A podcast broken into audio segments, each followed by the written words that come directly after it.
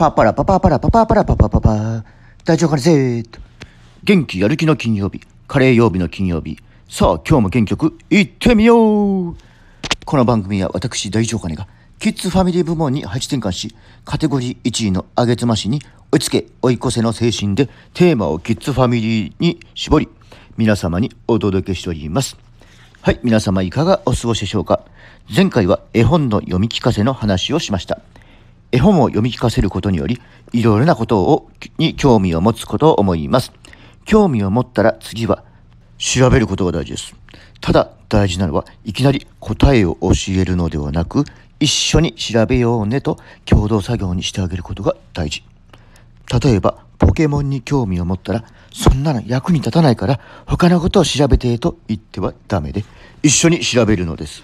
昆虫に興味を持ったならば、虫がたとえ嫌いでも一緒に調べるのです。一緒に調べて調べた結果をまとめると作品になります。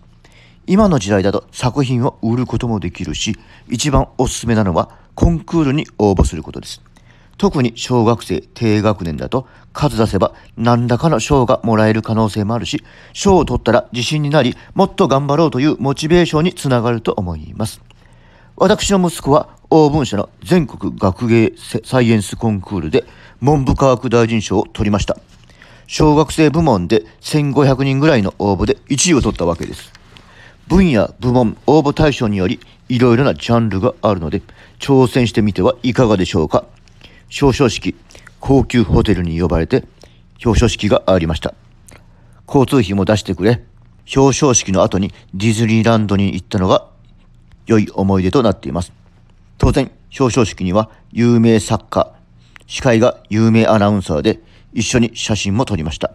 本や DVD までもらい、美味しい食事もいただき、すごい幸せな気分になりました。次の年も賞はいただいたものの、文部科学大臣賞とまではいかなかったとしても、賞状と盾はもらいました。何が言いたいかというと、子供にとっては賞の大小ははっきり言ってわからないと思います。数多くコンクールに出すと何か賞をいただけると思います。賞を取ったら自信につながり、もっと頑張ろうという気持ちになると思います。でも、親が頑張りすぎては、さりげなくやる気を出させるのがコツだと思います。世の中いっぱいコンクールがあります。登竜門で調べて、まずは何かコンクールに応募してみてはいかがでしょうか。さあ始めよう。Let's get started!